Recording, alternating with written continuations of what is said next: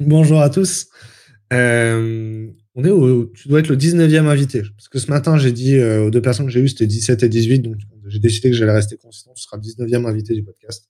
Sur cette saison 2, on, je cherche à avoir 40 invités, François. Est-ce que tu es content de faire partie des 40 invités de la saison 2 Ah, toujours. Moi, je, moi, j'aime faire partie d'un groupe. le côté tribal, chez moi, c'est important. Euh, on s'est rencontrés en vrai euh, quand je suis venu pour parler à Montpellier. Ouais. Je sais même plus c'était quoi, c'était un GDG, c'était quoi comme. C'était un jug, je crois. Un jug. Euh, et j'ai l'impression, alors déjà, c'est du coup, c'est super cool parce que tu es toujours volontaire quand on t'invite à faire ce genre de choses et donc je suis content de, de pouvoir passer du temps avec toi. tu as une carrière assez longue et assez atypique. Donc c'est cool. Tu vas pouvoir nous donner une masterclass qu'on n'a pas eu encore aujourd'hui. Est-ce que tu, j'ai l'impression que tu es DevOps depuis 10 ans, mais que euh, tu sais ce que c'est un DevOps, c'est pas les autres, les gens à qui je parle, ne savent pas forcément ce que c'est. C'est à quel moment tu as commencé à te considérer comme un DevOps en fait? À quel moment Alors à quel moment j'ai commencé à être considéré comme un DevOps par les gens qui employé, tu veux dire? Euh, C'est une autre question, mais si tu veux répondre à celle-ci, vas-y. En fait, c'est tellement flou le DevOps, c'est tellement devenu bizarre que je, enfin, même quand c'est sorti au début, en gros, c'est à coup, euh, j'avais un pool de compétences à la base qui fait qu'on a pu me dire, ah mais vous êtes DevOps en fait, et j'ai fait, euh, bah si tu veux, hein, en gros, tu, tu choisis, hein, j'ai choisi. Moi j'ai des compétences, tu choisis le titre que tu veux mettre dessus. Et, euh, et oui, parce que ça devenait trendy, etc. Et j'ai commencé à dire que je faisais du DevOps aussi, mais la réalité c'est que en gros, dans mon premier tas, je me retrouve à, à faire, en fait, je, je, vais à Paris, je me retrouve en, en, ESN pour aller bosser dans une grande banque d'investissement, et euh, je dois faire développeur, donc vraiment euh, développeur lambda, euh, Java, enfin équivalent J2E, etc. Et le premier jour où j'arrive, il y a quelqu'un qui arrive et qui vient vers moi. Alors à l'époque jeune, naïf, innocent, il me dit Est-ce que tu veux faire un truc qui s'appelle Freeze Manager? Alors moi je sais pas.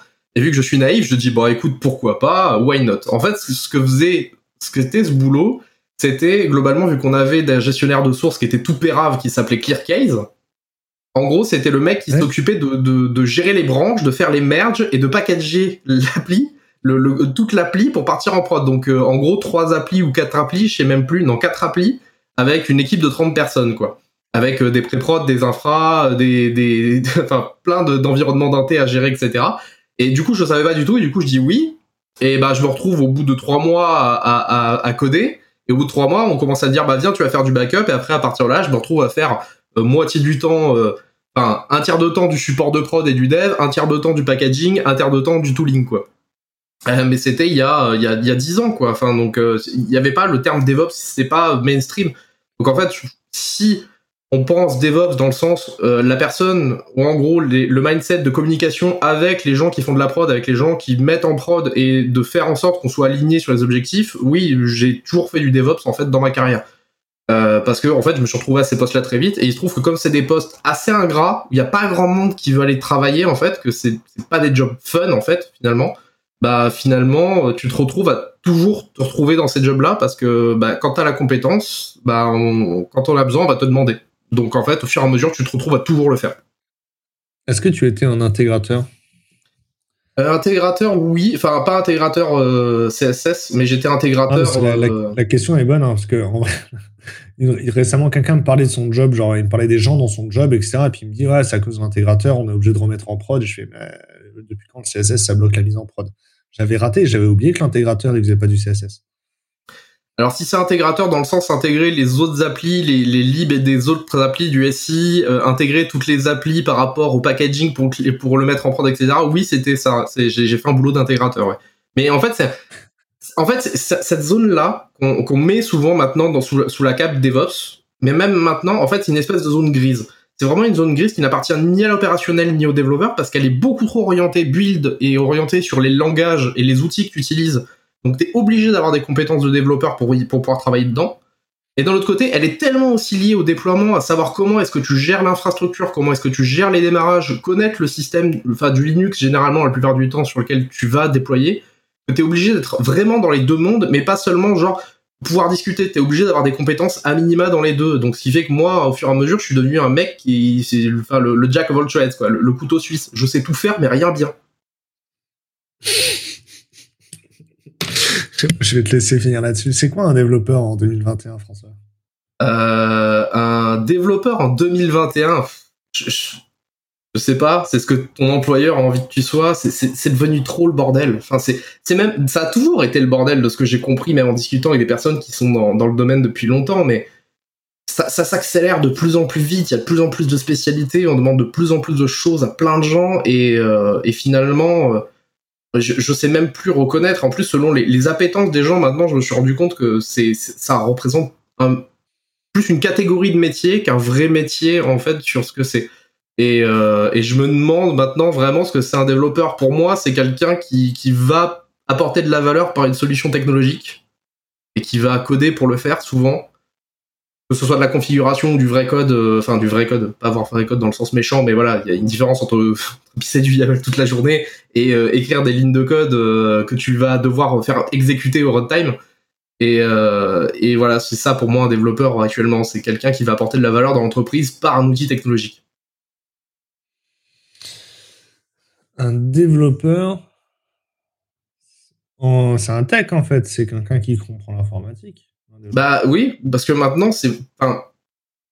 c'est alors après il y a, plusieurs catégories, plein de types de développeurs, mais clairement maintenant euh, un data scientist est un développeur. Enfin quasiment tout le monde fait du fait du dev, même les, mecs qui font du front, les designers maintenant, un certain avec leur macro CSS. Je, je, comprends rien à ce qui se passe si c'est quasiment devenu un langage quoi tu regardes, tu fais, bah attends, faut, faut comprendre le truc, quoi.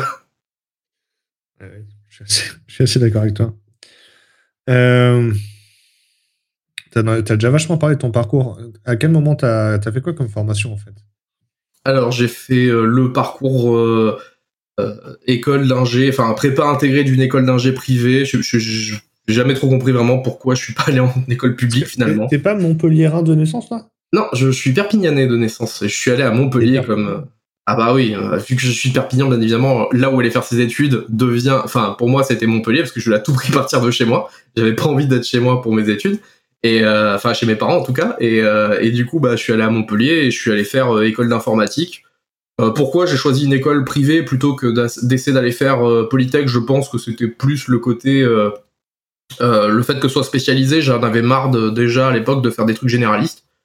Et voilà, hein, le parcours standard, hein, deux ans de prépa intégré, BTS, Into, euh, trois ans, euh, mon bac plus 5, et après euh, de l'alternance. Par contre, j'ai fait, j'ai fait deux ans d'alternance pour mon parcours, que j'étais dans la génération avec les premières ouvertures d'alternance, les, fameuses lois sous Sarkozy qui sont passées, dont ma première expérience en alternance, qui n'était pas une alternance, qui était un stage longue durée où j'étais payé l'énorme somme de 180 euros par mois pour travailler 16 heures par semaine. C'était très très bien. Enfin, c'était voilà, c'était le tout début, quoi. C'était vraiment la, foire à la saucisse. Euh... En vrai, je l'ai vu encore en 2019. Euh. En 2020, ça a peut-être existé, mais comme j'ai croisé personne au bureau, je l'ai pas vu. Ah oui, bah, ça m'étonne pas que, que, ça, puisse encore exister, mais voilà, c'était le. Après, entre, entre temps, je sais qu'il y a quasiment tout le monde à des contrats professionnalisation ou des vraies alternances. Enfin voilà, ça a été bien encadré. Du coup, imagine genre euh, euh, deux personnes qui sont dans la même promo. Il y en a une qui vient dans ma boîte et une qui vient dans la boîte d'à côté. Il y en a une qui est en contrat pro qui touche euh, plus de sous et l'autre qui est en stage. et c'est pas qui mange des pâtes. Ah ouais, qui a des parents qui ont de l'argent hein? On sait pas. Hein. Moi, je sais pas. Hein. Bah, je sais que c'était. Euh, enfin. voilà, c'est une expérience qui, qui a été scalée, hein, globalement, ça n'a pas été terrible ni rien, mais bon, surtout, c'était le tout début à l'époque, donc bon, voilà, ça, s'est passé comme ça. Et ouais, après, du coup, formation, bac plus 5, YOLO, je pars à Paris, pour des raisons perso, euh, SS2I euh, pour aller travailler chez un grand compte final, euh, bancaire, etc. En vrai, Montpellier, c'est pas si pire. on a reçu Gaëlle Aka dans un épisode précédent. elle, elle est, elle est à Carcassonne pour étudier. Et Polytech, tu avais une, une, mobilité forcée aussi, hein, si tu y allais. Dedans, tu, tu, peux pas faire les deux années, les cinq années au même endroit, je crois. je sais pas, parce que je crois qu'il y en a. après, j'avoue que je sais pas trop. Je, je... Alors, c'est marrant parce que Paris je donne des cours à Polytech depuis cette année et en fait j'avais aucune idée de comment ça marche sur des trucs mais comme la plupart des profs intervenants en fait c'est que ça déjà faire le cours ça prend tellement de temps que t'as autre chose à faire que de comprendre les arcanes de comment marche réellement l'école à un instant T. Bah ouais. Pourquoi tu pars à Paris euh, pour trouver du travail? Montpellier, il n'y en avait pas? Euh, si, si, il y en avait. Pour des raisons personnelles, il se trouve qu'à l'époque, euh, ma copine euh, a trouvé une formation à Paris. Et du coup, bah, moi, je, justement, j'étais en train de, démarrer professionnellement. Du coup, je n'avais aucune, j'avais pas besoin de rester à Montpellier. Donc voilà, on était à Paris le temps de ses études. ok. Et du coup, à Paris, tu commences à taffer en ESN dès le début? Euh, ouais, ouais. Enfin, je vais, je, je taffe en régie. Donc, euh, en fait, je suis en ESN. Toute mon, toute mon expérience à Paris, je la fais en ESN, mais finalement, mon ESN, je la vois deux fois par an. Et euh, j'ai trois, quatre personnes avec moi de la boîte, mais c'est pareil. En gros, je, je, je, je, me suis, je me considère plus comme étant un employé de la boîte dans laquelle j'ai été en régie pendant trois ans que vraiment l'ESN dans laquelle j'étais. Ouais, t'as pas de sentiment d'appartenance euh, vis-à-vis de l'ESN à ce moment-là. Bah c'est surtout que, enfin, tu, beaucoup de gens qui sont passés en régie ont exactement la même chose. Tu la vois jamais, à part tu la vois deux fois par an ou quand t'as un problème avec ton commercial euh, sur ta facturation ou que t'as des revendications globalement. Mais après, réellement, euh, enfin, au jour le jour, t'es es chez ton client, t'es intégré dans l'équipe, t'es es en, en, train de travailler chez un client final en fait finalement quoi. T'es ton, ton, enfin, même ce qui se passe au niveau de comment tu demandes tes augmentations dans ton ESN, finalement, c'est parce que ton client il est content, donc c'est de la politique interne dans ton client final que tu fais pour réussir à avoir tes augmentes. Est-ce qu'en ESN, pour gagner plus d'argent, il faut, c'est, ça le secret, il faut, euh, il faut que ton client soit content pour avoir des augmentations?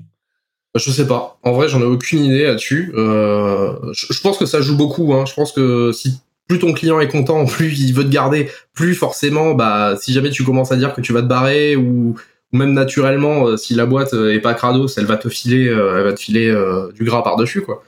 Je pense que c'est, de toute de toute manière, à un moment, il faut être, il faut être clair. Hein, c'est si les gens sont pas contents de ton taf, ton augmentation, tu l'auras jamais. Ça semble assez logique. Quoi. Il faut que les gens à minima soient contents de ce que tu fasses pour que pour que tu, en tout cas, que tu aies un poids dans la négociation qui soit. bah voilà, en vrai, je fais du bon travail, je pense faire du bon travail, je pense que vous êtes content, donc à un moment, valorisez-le. Sinon, bah, je vais aller faire valoriser ça ailleurs, quoi. Ben non, t'as raison. Euh, ensuite, euh, après être, avoir bossé en ESN, t'as bossé principalement en startup ou en éditeur logiciel? Alors, je suis revenu vite fait à, Montpellier, quoi. Pareil, pour des raisons personnelles, on est revenu à Montpellier, et du coup, je suis retourné en ESN rapidement. Euh, expérience horrible, avec de la bouteille, un peu plus de bouteille quand j'arrive. Je me retrouve responsable technique, on me, on me propulse semi-manager dans un truc, un projet qui se passe mal, euh, expérience horrible, euh, très très, vraiment le, moment où je sais que je, ne voudrais jamais faire du management, la fameuse voix en mode développeur into manager into, non non non, c'est pas pour moi, oublie-moi. et ouais, après je, finis par quasiment burn-out dans, dans ce boulot et je me dis vas-y, j'en ai marre, je me barre en startup. Et du coup après startup, éditeur logiciel. Il y a un point moral qui est différent à gérer des, euh, artefacts et des shawans. Quoi. Ouais, ouais. Non, non, non, c'est. Plus le, ce côté où c'est, c'est, horrible. Enfin, vraiment, tu, tu, tu sais que t'es fait ou, t'es pas fait pour ça quand on commence à te mettre sur un projet nul dans lequel t'es obligé de gérer de l'humain, en même temps de gérer un client qui est pas content, de faire plein de trucs. Et finalement, même à côté, tu regardes tes shawan et tes jars et tu fais, en fait, c'est vachement plus cool. En vrai, en vrai il vachement moins la tête. En vrai, si, ton job, il est, il t'en arrive dans ton job à te dire que les jars sont sympas, c'est que franchement, il n'y a pas grand chose qui va, quoi. Non, non, mais c'est vraiment une, c'était une extrêmement mauvaise expérience. Enfin, des, des, des trucs de fou, vraiment, des, des projets, enfin, des projets de migration où j'étais tech lead sur deux projets en simultané qui pas, qui pas la même gouvernance de projet chez le client, en interne dans la SS2I, ils avaient pas les mêmes cycles, ils en avaient vendu un en cycle en V, un en cycle agile, euh, enfin agile ESN bien évidemment. enfin, il y avait rien calé. L'agile au forfait. Ouais, de l'agile au forfait, mais à côté un cycle en V, alors que les deux équipes travaillaient sur la même code base, c'est-à-dire qu'elles travaillaient, elles codaient sur la même code base, sur le, le, même, le, le, même repo, donc avec le même gestionnaire de sources, mais elles livraient pas au même moment. C'est fantastique. Ah oui, alors en plus pareil, la gestion de l'autre côté chez les clients qui était exactement de la même manière, c'est-à-dire que les deux projets travaillaient ensemble, mais en fait se faisaient la guerre, parce qu'en plus ils avaient des prestats différents, donc ils se battaient entre eux pour choper les contrats. Enfin, c'était euh, c'était un, bordel monstre et enfin moi j'étais là-dedans, j'en pouvais plus je, passais ma vie en gestion de crise en réunion avec un, code dégueulasse. Enfin, vraiment le, le, projet qui se passe pas bien, on, on te dit vas-y, euh, t'es responsable technique, faut qu'on fasse en sorte que le client soit content de la, de la, technique et tu fais mais il peut pas, c'est de la merde ce qu'on fait, genre littéralement c'est de la merde. Et ah non, tu peux pas dire ça et tout. Euh, et puis euh, bien évidemment les, les, problèmes de petits bobos, euh, d'ego, etc. entre les clients, tes propres équipes, j'en avais ras le cul. Ouais. Et c'est -ce quoi les, tes expériences pro qui t'ont le plus plu du coup? Euh, les expériences pro qui m'ont le plus plu, euh, Startup a vraiment peu, c'était trop bien quand j'étais chez Biopinion, vraiment, ça c'était ultra cool, parce que j'étais arrivé, on était 5, 6 dans la boîte, on était, on était 4 euh, devs, on est monté à 5 devs quand j'y étais, et avant, avant de partir, et euh, c'était trop bien parce qu'il y avait tout à faire. C'était vraiment le tout début, il y avait, il y avait quasiment rien, il a fallu qu'on monte toute la stack, il a fallu que je enfin, m'occupe de gérer la production, que j'apprenne à gérer des machines, il y, avait vraiment un, côté ultra challengeant à devoir faire euh, tout et rien. Et ça, c'était une super expérience. Euh, Tammo, j'ai adoré travailler chez Tammo quand j'y étais euh, avec parce que là, c'est vraiment, j'aime, quand je suis parti, je suis content de pas être retourné dans la pub et de ne pas rester dans la pub parce que c'est un, un, milieu que j'exècre en termes de business. Je, je, trouve que la pub c'est un milieu de merde. voilà même si j'y ai travaillé, en vrai, je, je trouve que c'est un milieu que que particulièrement en termes de business model, de, de là où l'argent est fait, je, ça, ça s'approche pas mes valeurs en fait finalement, même si j'y ai travaillé longtemps. Et euh, mais par contre, l'équipe qu'on avait était folle, était folle. Euh, on avait quasiment euh, tous les gens que j'ai maintenant en pote sont tous euh, des gens avec qui j'ai travaillé à cette époque-là. C'était des fous. Est-ce que tu crois que l'industrie de la publicité va être encore, avoir encore moins bonne presse que l'industrie de l'armement dans le futur? Il y a toujours eu des industries où les devs ils aiment pas bosser, tu vois. En fait, je sais pas. Euh, en fait, le pire, c'est que c'est pas, c'est pas, c'est pas grave de travailler dans le milieu de la pub. Ce que, je trouve juste hallucinant, c'est la pub en elle-même, c'est le milieu de la pub, quoi. Je trouve ça incroyable parce que ce qui est ouf, c'est que bien sûr qu'il y a de l'argent et bien sûr qu'il y a des boîtes dans la pub, etc. Parce qu'il y a tellement de pognon, mais quelque part à la fin, le pognon, il est là parce qu'il y a bien des annonceurs qui proposent autant d'argent pour faire de la pub. Et quand je vois des, boîtes qui mettent des milliards et des milliards d'euros, dollars dans des, dans des campagnes marketing, alors qu'à côté, tu as des trucs où tu vois des secteurs comme la recherche, où c'est en galère de thunes qu'ils en peuvent plus, ça me fait juste halluciner. Tu dis, c'est juste fou que euh, des mecs mettent aussi peu de pognon dans leur R&D et autant de pognon dans le marketing publicitaire, ou un truc où, en fait, on sait qu'il y a un retour, mais quel est le vrai ROI? Est-ce qu'il est comptabilisable? On n'en sait foutre rien, quoi. C'est vrai que comptablement, c'est moins explicite. Ok, après Tamo, tu vas où? Après Tamo, après Tamo, je vais chez Sagi. Je vais chez Sagi. Euh, je, vais rejoindre euh, Jérôme qui était qui était chez chez Sagi à ce moment-là. Et non, non, mais on se connaissait de, de, Montpellier, de la scène montpelliéraine.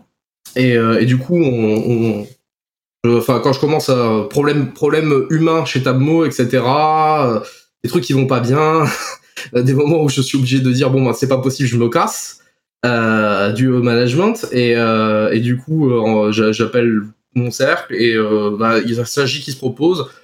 S'agit big data, voilà, bon bah c'est intéressant, éditeur logiciel. en plus on propose d'aller là-bas. volume aussi. Ouais, puis surtout on me propose d'aller travailler sur leur cloud. voilà, je sortais d'une expérience où je gérais beaucoup de prod. Je faisais beaucoup de build, beaucoup de, enfin, beaucoup de gestion aussi de, de, déploiement, etc., beaucoup de gestion de machines. Et là, on propose de plus retourner vers du dev. Euh, donc, je me dis, ouais, vas-y, c'est bien, ça va mélanger un peu les deux expériences. Et donc, du coup, euh, du coup, j'y vais, je me retrouve à faire euh, pas mal de Kubernetes, on peut s'amuser avec faire du Kotlin et tout, c'est plutôt rigolo, on passe un bon moment. En plus, est-ce que, euh, dis-moi si je me trompe, mais dans les deux boîtes, du coup, c'est des environnements event sourcing, CQRS, il y a, y a beaucoup de, des, infrastructures de systèmes similaires, non? Euh, Event Sourcing CQRS, non, j'en ai pas fait dans les deux. Par contre, c'est vrai que c'est des architectures distribuées de data, oui, ça c'est sûr, et qui géraient, euh, enfin, l'un étant vraiment euh, anciennement de la gestion de, de, de Hadoop, etc., où on finit par, par avoir des, il y a des systèmes de job, donc c'est vraiment une solution de, de, d'orchestration de, de job, etc. Et dans la pub, c'est juste la volumétrie qui est ultra intéressante parce que tu tapes on se tapait du 200 000 requêtes secondes euh, à minima et du coup bah faut, se prendre ça dans la tronche quoi euh, généralement. Mais non euh, pour le coup même si il y avait des trucs sur lesquels on avait commencé à mettre des bases avec certaines personnes à discuter non c'était pas du CQRSES e pour le coup que, j'ai fait. Mais ça aurait pu être intéressant. Ok. Au final, donc du coup, la startup petite taille, c'est l'endroit où tu as le plus aimé bosser parce que les choses, elles sont simples, euh, c'est l'aspect politique qui te plaît pas? Ouais, il y, a un truc que j'aime assez peu finalement dans l'aspect politique, euh, sur le fait de devoir aussi euh, justifier les choix techniques euh, régulièrement, c'est assez emmerdant. En fait, j'aime bien être, être libre de pouvoir choisir la stack que je veux.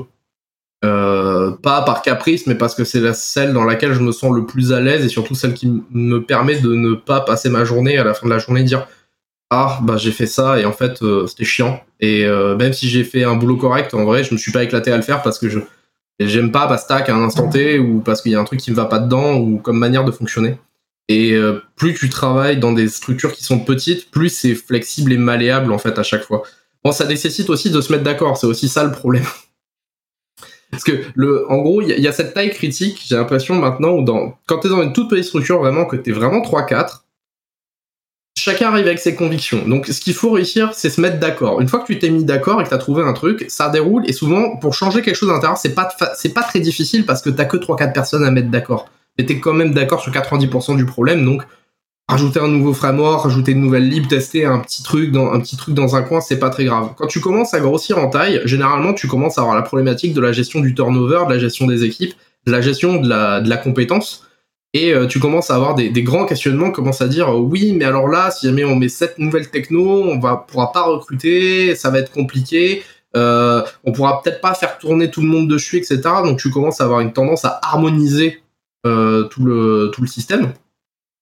Et après, tu as une taille encore supplémentaire où là, tu passes, où tu commences à être tellement nombreux de toute manière que tu peux te repermettre de foutre des trucs exotiques au mieux parce que de toute façon, personne ne peut plus intervenir, il n'y a plus de problème d'intervention parce que quand tu es 300 développeurs, bah, tu vas pas demander à, à, au mec X d'aller travailler à tous les endroits de la boîte, c'est juste plus possible. Donc tu laisses les équipes un peu plus autonomes. C'est full stack.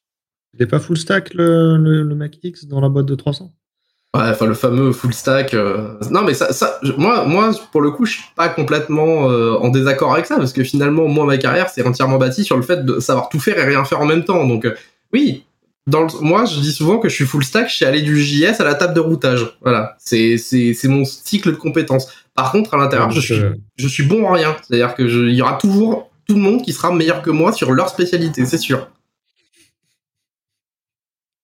Ça va. En vrai, c'est une vraie raison d'aller dans les petites boîtes. Et je l'explique souvent aux candidats. Hein, les, les, candidats, qui tu leur demandes, euh, tu préfères une petite boîte ou une grosse boîte. Euh... En vrai, déjà, si tu vas dans une très grosse boîte, il y a forcément des gens à qui tu vas pas t'entendre. Alors que dans une. Et à l'inverse, quand tu candidates dans une petite boîte, bah, il faut être particulièrement agréable.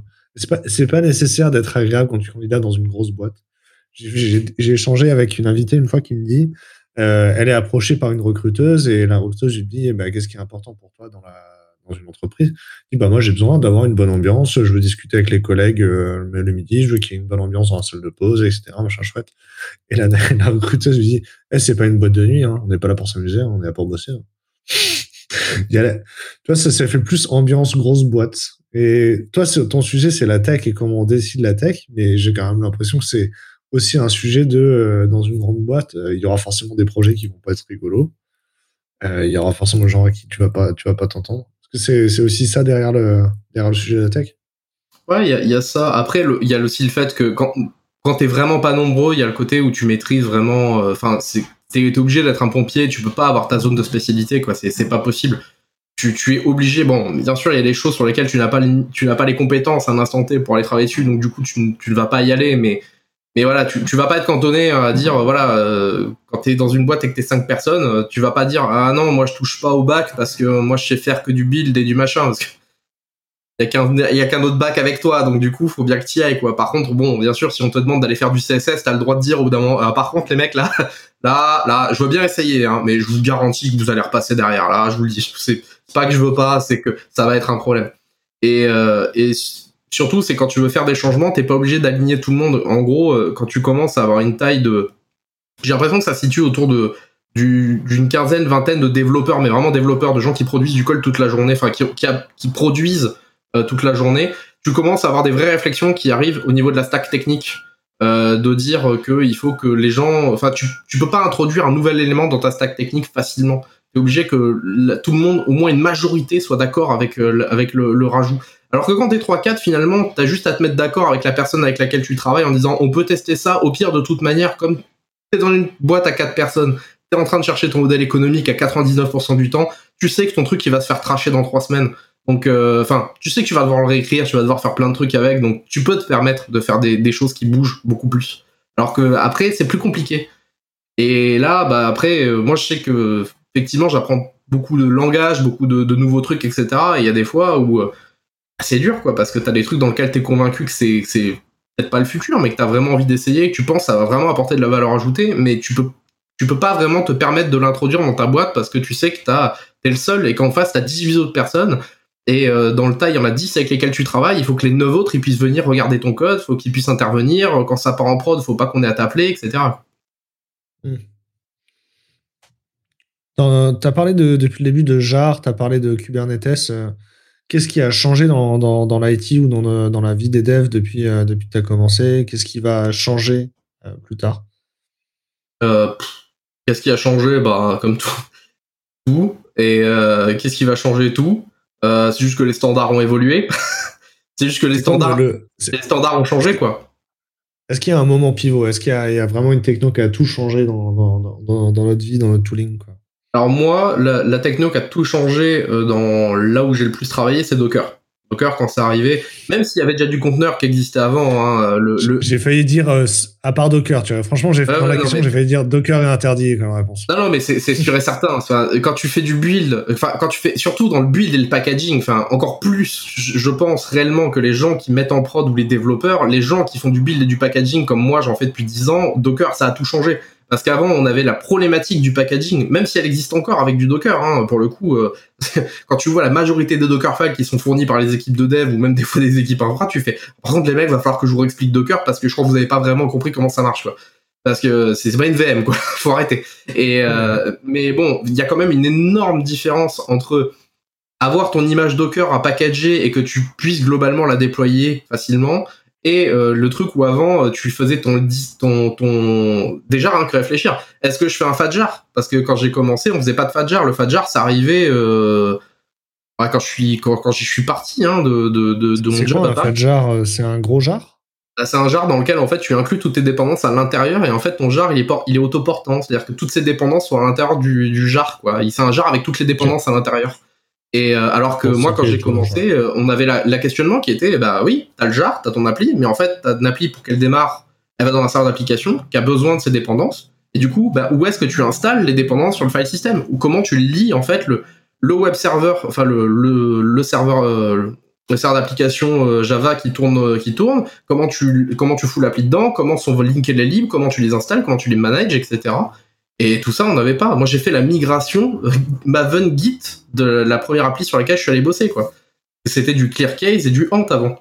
Donc forcément, ça, ça, a tout changé quand Docker est arrivé, parce que tous ces problèmes-là, enfin, le build en premier, puis après euh, Docker, et euh, ça a juste été une, une tuerie.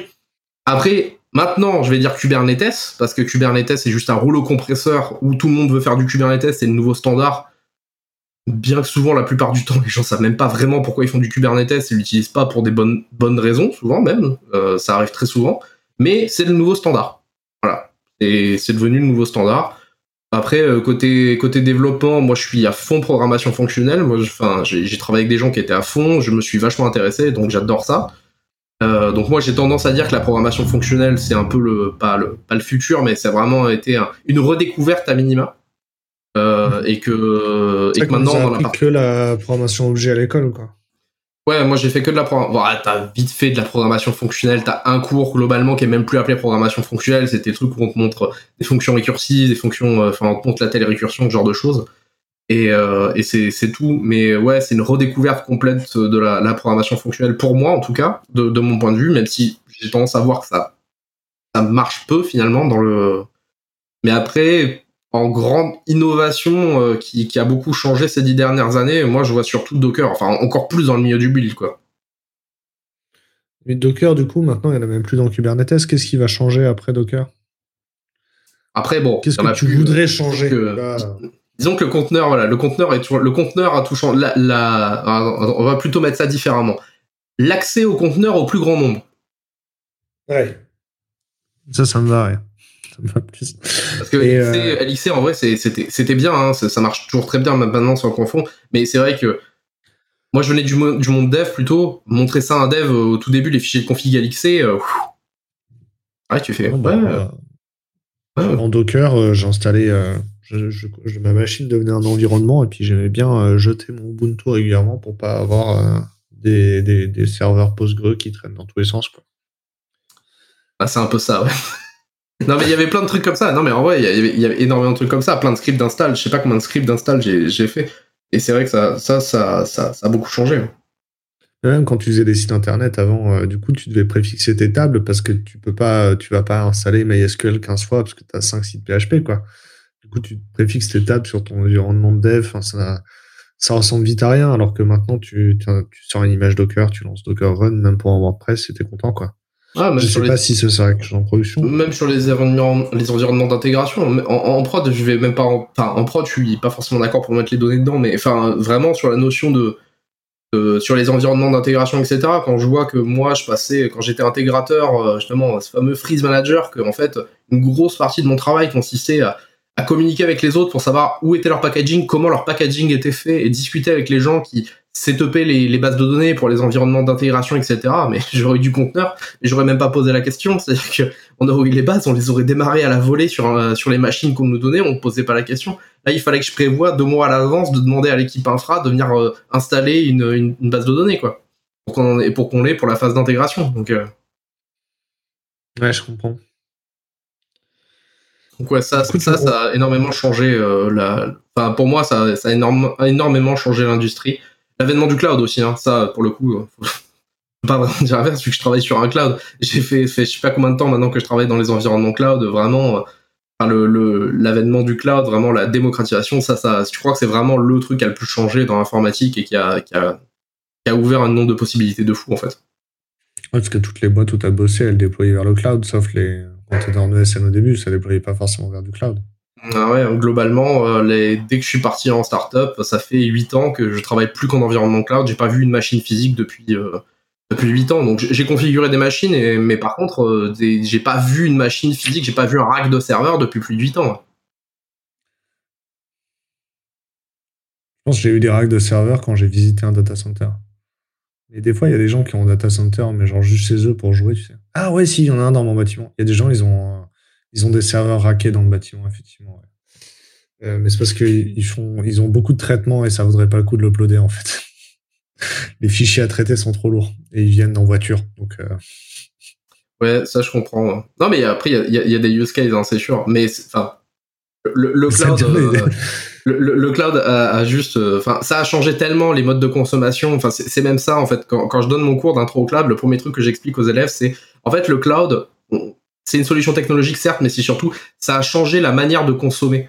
C'est- comme avant, t'avais des DVD, t'as Netflix qui arrivait, tu vois, et maintenant notre modèle de consommation, c'est du pay, pay as you watch, tu vois, c'est tu, jamais ça ne te reviendrait à l'idée en général, à moins que tu sois un collectionneur, quelqu'un qui a des choses très spécifiques, d'aller prendre un lecteur DVD et d'aller t'acheter des DVD pour mater un film, tu vois, tu vas aller le chercher en, paye à- euh, en paiement à la demande. Et c'est ça le plus important. Et ce qui est important au milieu, c'est le changement de mentalité des consommateurs de bah ouais, c'est ça la norme, c'est comme ça qu'il faut faire de base, et c'est exactement ça qui s'est passé avec le cloud. Genre maintenant, tu montes une boîte, enfin je veux dire, quelqu'un qui monte une boîte, qui démarre et qui me dit, je vais monter des machines. c'est une mauvaise idée. ça prend pas, de- enfin, je vais pas dire que c'est une mauvaise idée réellement, mais tu fais pourquoi? T'es sûr? Parce que en vrai, euh, tu veux pas payer, t'iras plus vite quoi. Il y, y a une époque en plus où euh, les, les, les politiciens ou les gens du public avaient identifié que c'était un facteur limitant euh, la connexion Internet des entreprises, parce que quand tu avais un site web, il était physiquement chez toi, etc. Tu vois. Et du coup, c'était un facteur limitant. Les gens, ils pouvaient pas se connecter. Moins de clients pouvaient se connecter parce que tu étais limité par, la conne- par ta connexion Internet. Quoi. C'est- Ouais, avait- mais vrai, c'est vrai, il y a des trucs, mais même, euh, enfin, effectivement, même euh, pour avoir connu l'époque où euh, tu, tu cachais des PC de mecs qui se barraient euh, pour garder des machines que tu pouvais mettre sous la table pour en faire des serveurs de CI parce que t'en avais marre d'avoir euh, la pauvre machine que te filait, euh, que te proposait, que te proposait la boîte pour convertir des vieux PC et, et dire que t'avais perdu le PC.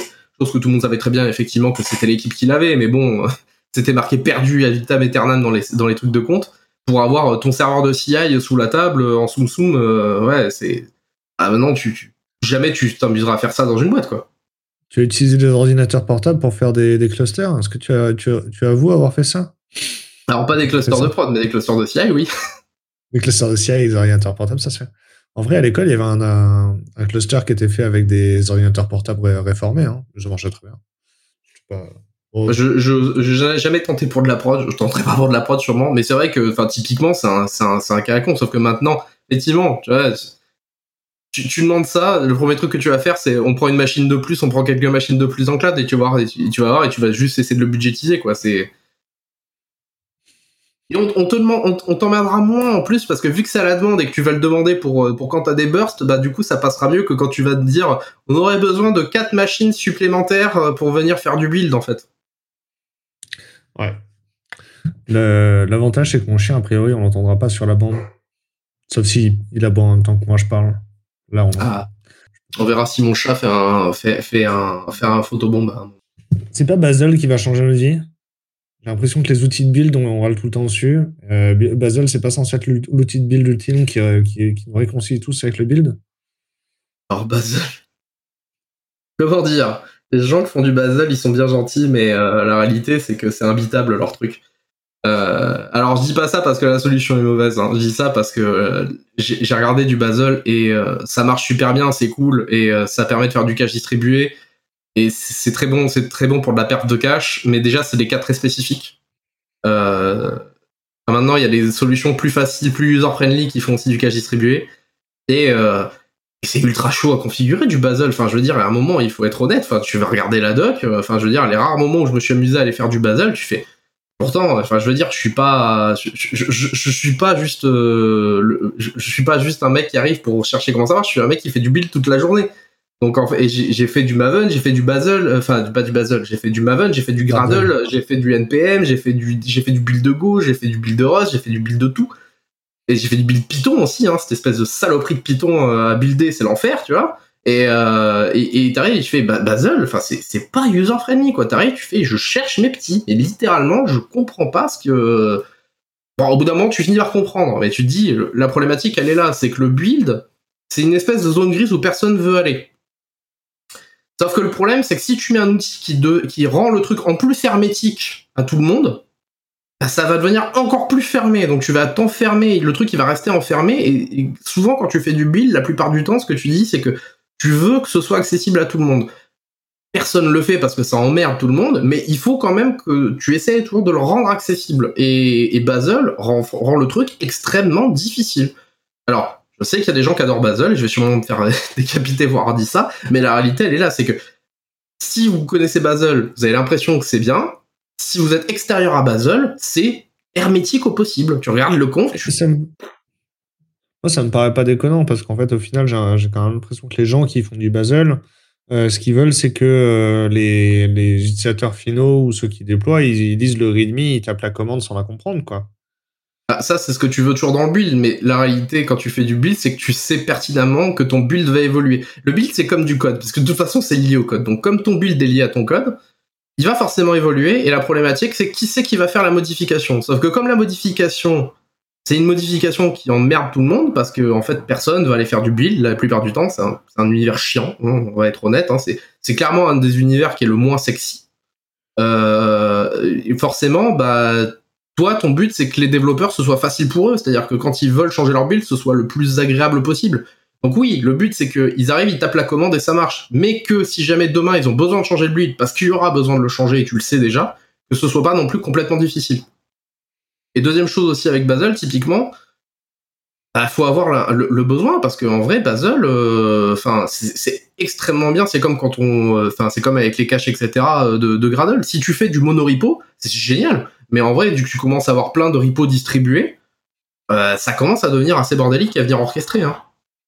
C'est ça, c'est et puis c'est intéressant si dans ton monorepo il y a des process de build différents. C'est-à-dire si t'as pas que du npm dans ton monorepo, c'est quand même bien d'avoir Basel pour orchestrer des builds, quoi.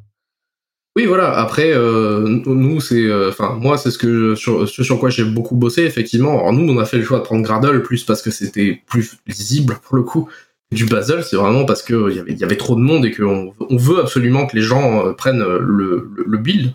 Et Gradle, on, on build pas que du Java avec? Alors tu builds que du Java avec par défaut quand tu mets le plugin Java, mais en fait tu peux builder plein de trucs ou intégrer d'autres systèmes extérieurs aussi, hein, un peu la même mécanique. Tu, tu peux t'en servir un peu avec la même mécanique que Basel. Après ça dépend des plugins que tu appliques hein, de la même manière que en Basel.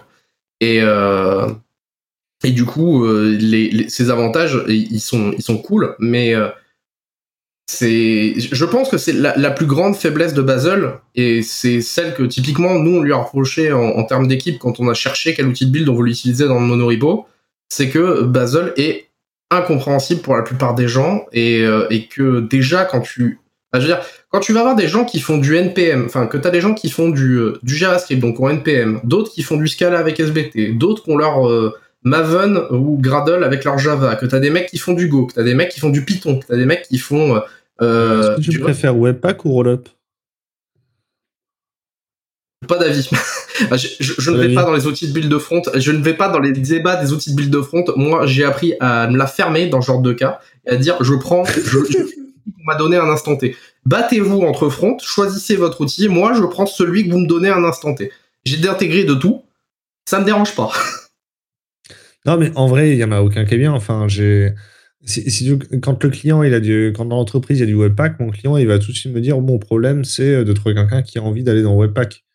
Euh, et j'ai l'impression que ça devient. C'est un peu comme quand l'équipe elle a du back-end, le client va me dire ouais, bah, dans mon équipe back-end, il faudrait quelqu'un qui a une compétence AWS. Euh, yes, mais c'était. Enfin, tu te rends compte, c'est pas la compétence du back-end normalement l'AWS. En fait, à chaque fois que tu mets une. En fait, la techno qui est un peu frontière du cœur de compétences des gens, en fait, c'est elle qui devient l'ingrédient indispensable de la fiche de poste. On veut, bah, souvent, bah, le, build, c'est exactement ça. C'est pour ça que je dis c'est une zone grise, parce qu'en fait, souvent, c'est un peu le fameux truc. Et quand je dis build, ça comprend à la fois l'outil de build, donc euh, le Webpack, le Rollup, le, le, le Gradle, le Basel, le Maven, etc. Euh, enfin, le, ou le Makefile avec des Go modules si vous faites du Go.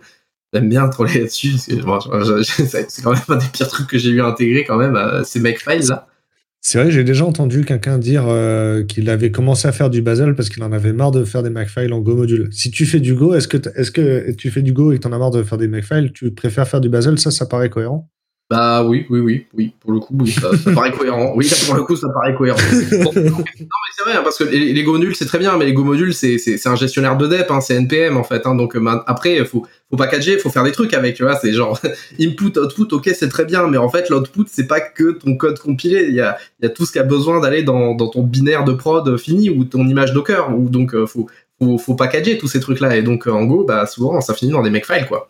Et euh, j'avoue que maintenir des makefiles, euh, c'est chiant parce que c'est l'outil le plus portable qui existe même maintenant, en fait, réellement, hein, c'est vraiment le seul outil qui est portable à tous les OS, etc., pour faire de l'outillage de build, enfin en point d'entrée, mais enfin c'est horrible à maintenir au bout d'un moment. Ouais. Euh, je réfléchis à ce qu'on a dit. Hein. Aujourd'hui, euh, aujourd'hui, on est en train d'écrire un livre avec euh, Marcy. C'est pour ça qu'on fait ces, interviews. Est-ce que tu as vu l'enquête de Will of Devs? Laquelle? Ah, C'est l'enquête hein, où, les...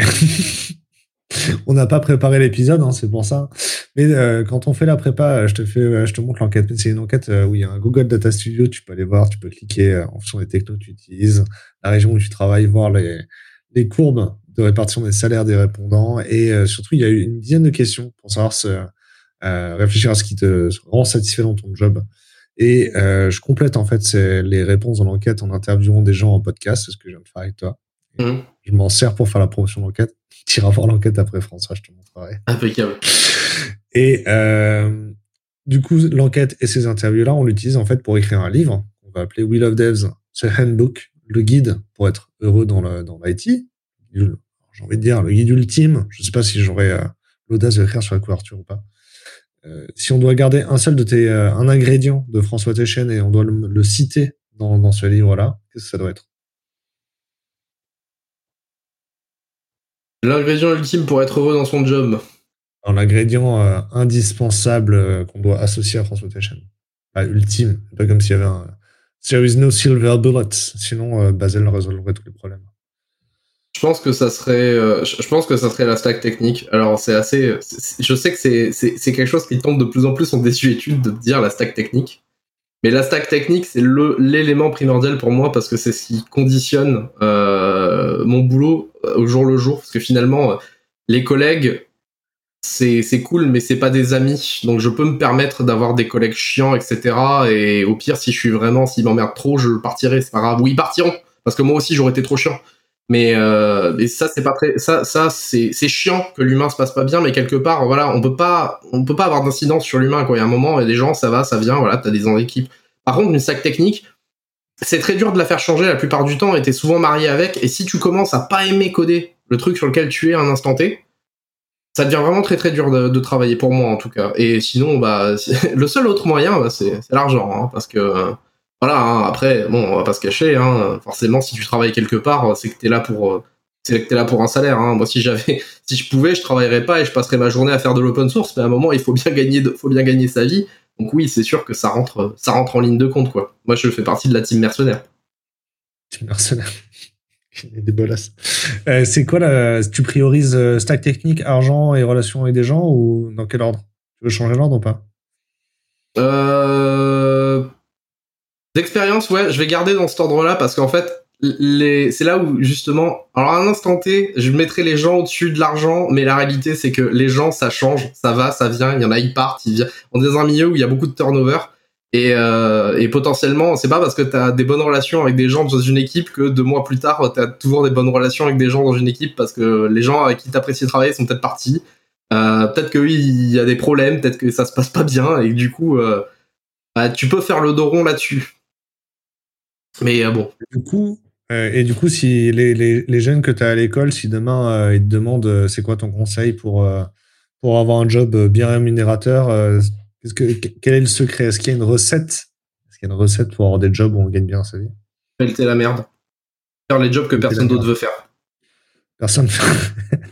Ah, moi, je, je, je, je, le vois, hein, c'est la plupart de, de, de, mes opportunités que j'ai eues, c'est tout simplement parce qu'en fait, j'acceptais d'aller dans, de faire des jobs ils sont pas sexy en fait. Et c'est juste euh, et je m'en plains régulièrement hein, après quand je suis quand je suis en train de travailler dessus. Mais euh, même quand j'essaye de sortir de ces zones de build, etc., on me refait travailler dessus parce qu'en fait c'est des zones où personne d'autre veut aller. En fait c'est c'est pas c'est pas que les gens ne savent pas le faire, c'est que les gens n'ont pas envie d'y aller parce que c'est chiant. C'est pas c'est pas l'endroit fun, c'est pas l'endroit glamour où t'as envie d'aller. Donc forcément, bah si t'as des compétences là-dedans, tu les valorises forcément super vite parce que moi, c'est ça, souvent, c'est j'arrive, vais dire bonjour, je sais faire du Scala, je sais faire la programmation fonctionnelle, regardez, je sais faire plein de trucs. Ah, je vois que vous savez faire beaucoup de Gradle, vous savez faire, vous avez géré des stacks AWS, vous savez faire de l'Ansible, vous savez faire du Docker, vous savez faire du Cube, vous savez faire, euh, enfin, même si Cube c'est sexy, du coup, il y a plein de gens, mais vous savez faire plein de Jenkins, vous savez orchestrer des, des builds, vous savez gérer des, vous avez géré des gros monorepos, vous avez fait des migrations de, de, de source version control. Et c'est tous ces trucs-là, en fait, à chaque fois, qui, t'as beau mettre le reste en avant, c'est toujours ces trucs-là qui tiltent et qui fait que tu, tu, tu, as des jobs facilement, quoi. Ouais, moi ça me va. Développer une compétence indispensable, ça permet de gagner beaucoup d'argent. Ça me va. Ah, de toute façon, on en revient à la base de l'économie. Hein, c'est ce qui est rare et cher. Et en fait, finalement, se mettre dans des endroits où il n'y a pas grand monde parce que le truc est pas sexy, ben forcément, ben, il y a moins de concurrence. Du coup, les compétences sont valorisées. Non, mais ça a du sens. Ok, c'est cool. Euh, est-ce que tu veux un mot de la fin? Euh, Choucroute. Très bien. Euh, merci beaucoup aux gens qui nous écoutent jusqu'ici. Euh, pensez à, nous laisser un bon commentaire sur Apple Podcast si vous faites partie des, gens qui vont sur Clubhouse. sinon, abonnez-vous sur YouTube ou ajoutez-nous dans Spotify. c'est très très cool. Et j'espère que cette série de podcasts vous aide à, réfléchir à votre projet carrière. Est-ce que François Téchen, tu vas devenir un, un, rôle modèle de, un modèle de carrière pour les gens? Je, pense pas. non, en vrai, je, en vrai, je pense pas. C'est euh, moi, moi, quand il y a des personnes qui, quand j'ai des élèves maintenant que je recroise à certains moments qui, qui me disent qu'ils ils ont pensé à moi, en fait, euh, dans certains moments, ça me fait plaisir, mais j'ai jamais eu la vocation d'être un, un, rôle modèle. Moi, je, je, je, je, cherche juste à faire le truc qui m'éclate le plus en instant T et où j'y retrouve le, le, meilleur rapport d'investissement et retour sur investissement, c'est tout. En vrai, euh, personne, enfin, je, même toi, t'avais pas de modèle de carrière. Toi, t'as pas fait ta carrière en disant mon modèle de carrière, c'est lui. Ah, en vrai, il y a des gens que j'admire par leur travail, même pas par leur personnalité, mais vraiment par leur travail pour ce qu'ils ont produit. Genre des Linus Torvald, je sais que je sais que cette personne est un immense connard. Euh, alors, il faut pas mal le prendre quand je dis ça. C'est quelqu'un avec qui c'est extrêmement dur de travailler, qui est extrêmement dur, qui est, qui est, qui est souvent considéré comme un énorme connard. Mais par contre, il y a une chose que je peux que respecter chez lui, c'est le travail qu'il a fourni et ce qu'il a fait. Et j'ai toujours une volonté de voilà d'avoir des gens comme ça que j'ai toujours respecté des gens qui ont produit des choses incroyables et euh, ouais ça c'est vraiment un, de mes buts dans la vie mais pas comme un modèle pas comme eux. C'est vraiment ah, si j'avais un objectif dans ma vie ça serait de réussir à produire quelque chose euh, techniquement et qui me qui, qui reste derrière moi et ça je trouve ça ultra intéressant. Moi ça me va. Tout est super cool. T'as réussi à ouvrir la porte, toi. C'est quoi ce bordel? Euh, Je pense que c'est Perle qui est rentrée dans le podcast spontanément. Je ne savais pas qu'elle avait réussi à ouvrir la porte. Euh, c'est très cool. Merci beaucoup, François. On va finir ici l'épisode. J'ai déjà fait mes call de fin, euh, donc on va juste raccrocher. C'est cool.